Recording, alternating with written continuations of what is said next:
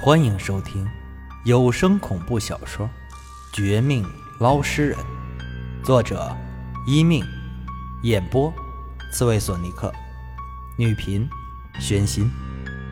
第一百七十二章：莲花妙经。砰砰砰！一股股嘶嘶鸣叫的劲气从他手上发出，朝我们飞快袭来。谁在那里？给我出来！这女的一声惊喝，不但传来的一阵狮子吼，声如洪钟，将我们藏身的石头当场击碎，露出我的身影，更一个飘飞，毫不费力的快速接近。见此，我心下一惊，立即做出一个紧急的动作，一边主动起身报了性命，免得被他误伤，一边下意识。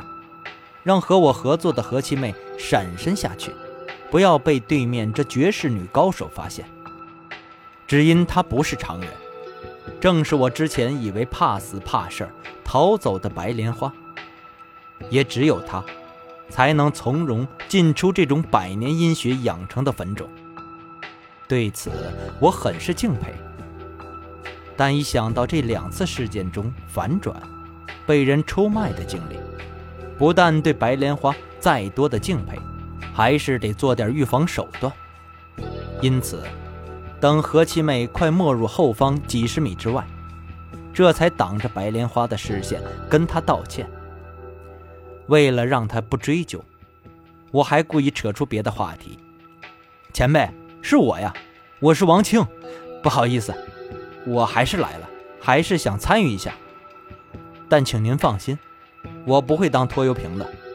另外，白前辈的法力如此高强，莲花精这等厉害，这事儿肯定不难解决。真是我们江城银行和百万人民的福气啊！哦，对了，白前辈，那个不自量力的涂青天也来了，可惜他没有你的功力，吃亏后下山继续打坐呢。涂青天。你居然也见到他了，好小子，不愧是你爸的儿子，没有丢王家的脸。既然你都道歉，我也就不追究你刚才破坏我阵法的事儿。你过来，我跟你好好说说，等会儿怎么配合我。既然你如此勇敢，我也可以让你享受一些美名。至于我，我不在乎这些。事后你说全是你解决的都没问题。白莲花还是有点凡人的心性，被我这一恭维啊，也没刚才出手打碎石头的霸气，反而顺着我的话，给我参与机会。但我并没有因此放松。果然，他一边说话，一边叫我过去。我俩躲在风暴圈之外。开始商讨等会儿配合的问题，可白莲花也趁此机会，朝我刚才藏身的石头附近扫了几眼。他这几眼很是迅速，但也被我瞧出，这女的果然不简单。直到这一刻，还没有完全信任我，但好在，她眼神再是犀利。可何七妹经我提醒，提前远离数十米。甚至更远，到半山腰那边，这自然不会带来什么麻烦。我心中的石头也随之落地。果不其然，白莲花没有看到半点异常后，脸上笑容更多，回过头来，就和我说起等会儿要做的事儿。见此，我马上露出认真聆听的表情。王青，你可知这百年阴学？为何变得这样吓人？我们要怎么才能处理他？还有，我刚才进去一阵儿，发现这坟冢中心的关键处，你猜猜看，应该怎么下手？白莲花和我爸的关系果然不简单。这时候，没记着吩咐，反而考验我起来，似乎在准备正式提携我。我心中一喜。但明面上还是尽量保持冷静，服从又客气的回答：“哎，白前辈，您抬举了，我哪里知道这里是怎么回事？只不过，从前听我爸提过，百年阴学积累的阴气怨气极大，不是一般人可以消灭的。但我想，既然这坟冢是镇魂钟和地坑对冲形成，那就来个擒贼先擒王，将他们两者之一的力量暂时控制。我的意思是说，一个巴掌拍不响。”这里的地坑本来没有形成百年阴穴，只是被镇魂钟的镇邪力量误导。如果可以去掉一个，这坟冢立马会崩溃的。后面的事儿，我就没法估计了，还得请前辈您多多赐教。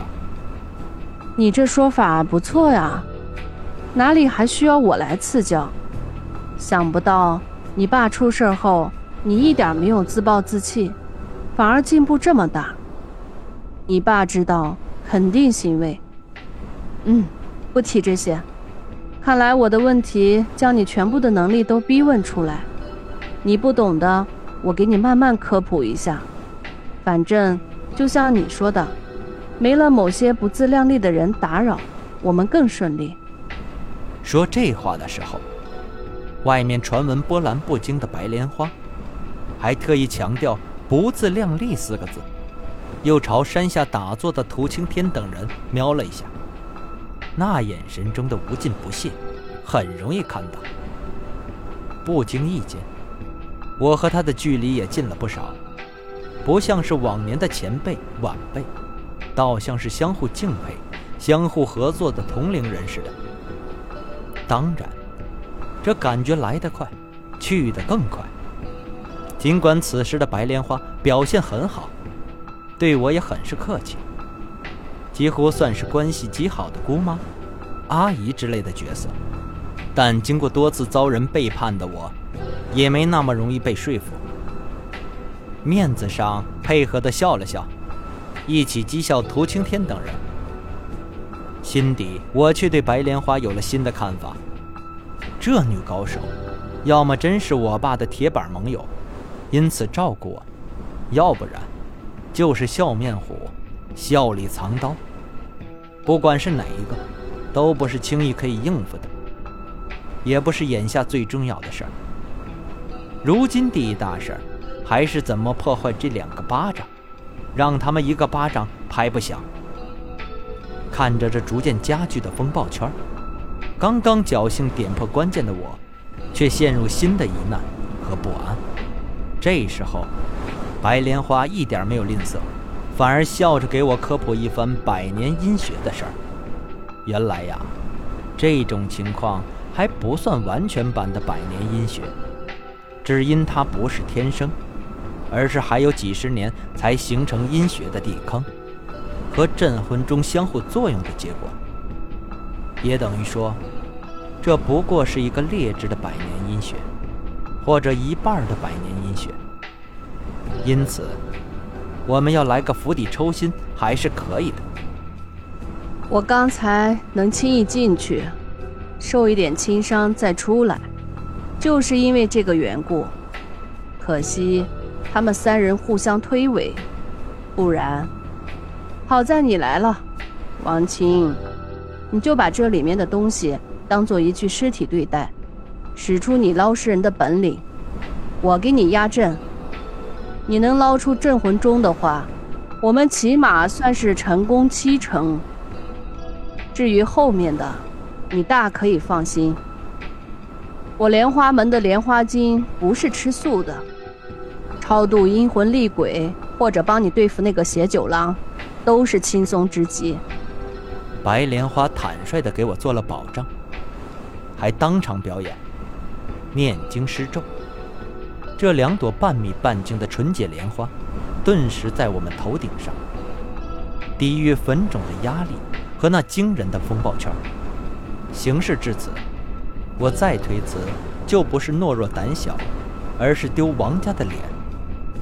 深呼吸一口气，当即按照白莲花的指引，在他于身后镇压之下，我们二人一步步进入风暴圈，走入了坟冢。name.